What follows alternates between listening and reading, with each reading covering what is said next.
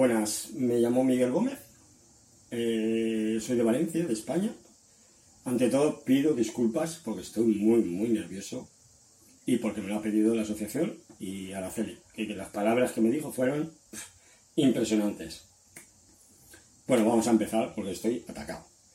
Es cuando supe que tenía TDAH. Vale, yo en diciembre de este año, hará dos años, tengo 44, porque con 42 años mmm, ya se me desbordó. Yo sabía que tenía algo a razón de mi hijo, que mi hijo tiene TDAH, no como dijo Araceli, que fue culpa mía, no mi hija. Eh, pues nada, un gran comercio, un almacén, pues estaba ahí parado y estaba con mi, era mi mujer, mis hijos, comprando. Y llegó un momento que se desbordó. O sea, yo podía controlarlo, pero ese día ya era el, No estaba ni con ellos, ni con mi familia, estaba con la cajera, estaba infinidad. Y ahí es cuando di el paso. Cuando vi que ya no podía aguantar, aun siendo adulto, sabía que tenía algo, sabía que tenía que poder aguantar, pero hay un momento que no, que se acabó. Y ya es cuando di el paso. El paso de decir, vamos a psiquiatría, vamos a medicarnos. Entonces fue, ahí es cuando supe que tenía TDAH. Sabía a mediación de mi hijo que mi hijo tiene TDAH, entonces yo, toda similitud que tenía, o sea, era el, el día a día era yo, cuando era pequeñito. Entonces, claro, eran muchos, muchos, muchas similitud en cosas, en paus, o sea, hacía lo que yo hacía de pequeño, pero claro, en mis tiempos pues no se llegaba. Se llamaba el payasito, el que no quiere estudiar y el que no sirve para estudiar, que sirve para trabajar el que sirve para florero, para que está en clase por estar.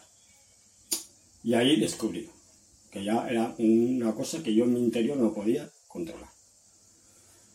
Bueno, pues el TDAH, pues el TDAH, al que me oiga, niño o adulto, pues sabrá que el TDAH es una cosa que llevas interna. Llevas, eres una montaña de sentimientos, como se llama montaña rusa. Hoy estás aquí, mañana estás aquí. O sea, no sabes es especial aquí, todo lo ves bien y a las horas o al día estás abajo. Somos una montaña rusa de sentimientos y el que diga lo contrario, miente. También somos muy interior.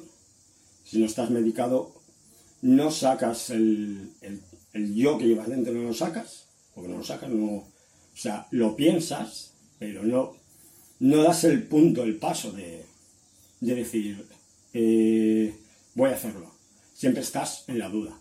Estás en la duda que nunca lo haces. Estás atrapado. Y la meditación, quiera o no quiera, te da el punch de ser quien eres tú en realidad. No la persona que no, que no puede salir. Está atrapada ahí, no puede salir. Ni sentimientos, ni, ni sueños, ni, ni valores. No tienes valores porque estás atrapado. Entonces, el, la medicación lo que te hace es ser tú mismo en realidad lo que eres. Gente que está a favor, en contra, yo lo respeto, pero yo lo siento. Y el que lo siente, yo lo hablo por mi propia, eh, por mi propio motivo, soy yo así. Y gracias a la medicación soy así. Y tengo mis retos y mis sueños. Y ante todo lo que digo a un TDAH es que nadie le diga que nunca puede hacer una cosa. Nadie. Un TDAH lo malo que tiene, o bueno, que tiene sueños, sueña despierto. Y sueña despierto y, y nadie le va, o sea, que nadie le diga que nunca puede conseguir un sueño. No, a ver, que lo intente. El que le diga que no tiene un sueño es porque él, el que te lo dice, es porque él no lucha por su sueño. Un TDAH lucha por su sueño, hasta que se haga realidad. Yo pienso así.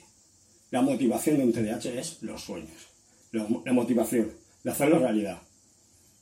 ¿Que se pueda o no se pueda? A lo mejor se puede, o incluso es mejor de lo que tú has soñado. Y ya está, o sea, la motivación de un TDAH es tener motivación de soñar, despierto, y lo que piensa, lo hace.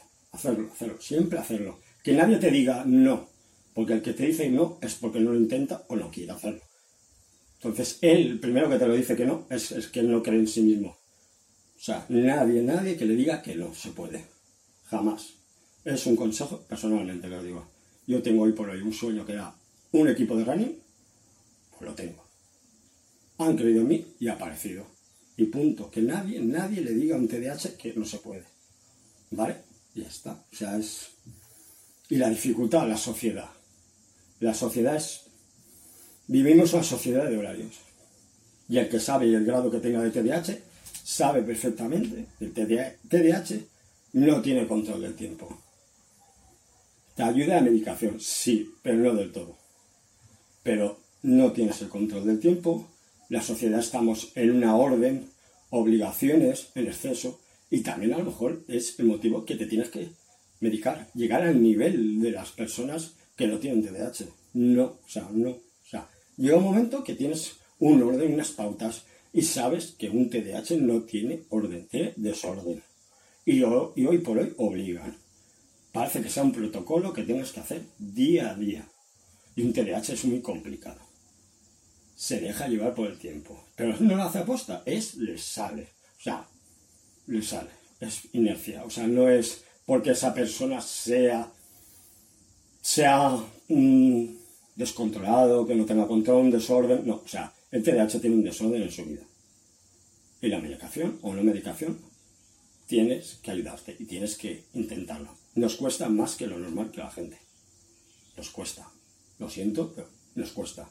Yo ya digo eso, que nos cuesta y tenemos unas pautas y tenemos, vivimos una sociedad de prisas, de obligaciones que tenemos que hacer. A un TDAH le dejas libertad. Déjalo, es excepcional. Y yo, si tuviera que tener un, un equipo de TDAH, los tendría en mi equipo. Porque son luchadores y soñadores. Y sé que lo que sueñan, lo hacen. Pero no los obligues a hacer una cosa que ellos no quieren. Eso sí, jamás en la vida. Un TDAH no le obligas a hacer una cosa que no siente. Te la hará. Si te la hace, la hará. Primero que te la haga. Y a lo mejor igual la hace, pero la hace mal. Porque no le nace. Ah, a un TDAH que quiere hacer una cosa, no te la va a hacer, te la va a hacer extraordinaria. Esa es la virtud que tenemos los TDAH. Que cuando queremos algo, vamos a por ello. Vamos a por ello. Luchamos, luchamos, luchamos. Y ya nos pueden tirar piedras que no levantaremos. Pero un TDAH es luchador. Luchador. Y siempre hay que apoyar a un TDAH. Yo es. Y hoy por hoy, ya te digo, la motivación que tengo es los sueños. Y hoy por hoy, hablo por mí, no sé el grado. Yo, por ejemplo, hiperactividad no tengo, mi hijo sí que lo tiene. Yo no tengo el grado, o sea, tengo la déficit de atención, pero lo que hoy por hoy es los sueños. Igual que ustedes tienen en México un cantante que me gusta y que habla de hubiera, por ejemplo. O sea, un TDAH le aconsejo que haga hoy lo que no pueda hacer mañana, porque hoy estamos aquí, igual mañana no estamos. Nunca se dejen en el tintero lo que piensen. Si esté medicado, no esté medicado o como sea. Tiene de TDAH, sáquelo para afuera. No se lo guarde jamás, porque igual se arrepienten. Siempre se pueden arrepentir.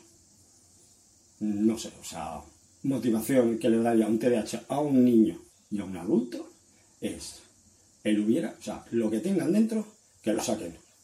Sin ningún, o sea, porque sé que nos cuestan. Cuando no estamos medicados, nos cuesta barbaridad sacar lo que sacamos, porque somos muy, muy sentidos.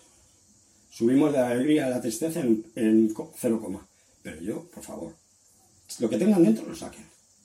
Y a quien le guste o no le guste, bien pero que saquen lo de dentro, porque yo sé lo que se sufre adentro. Dentro se sufre muchísimo, porque estás en tu interior y no puedes expresar lo que sientes a la sociedad.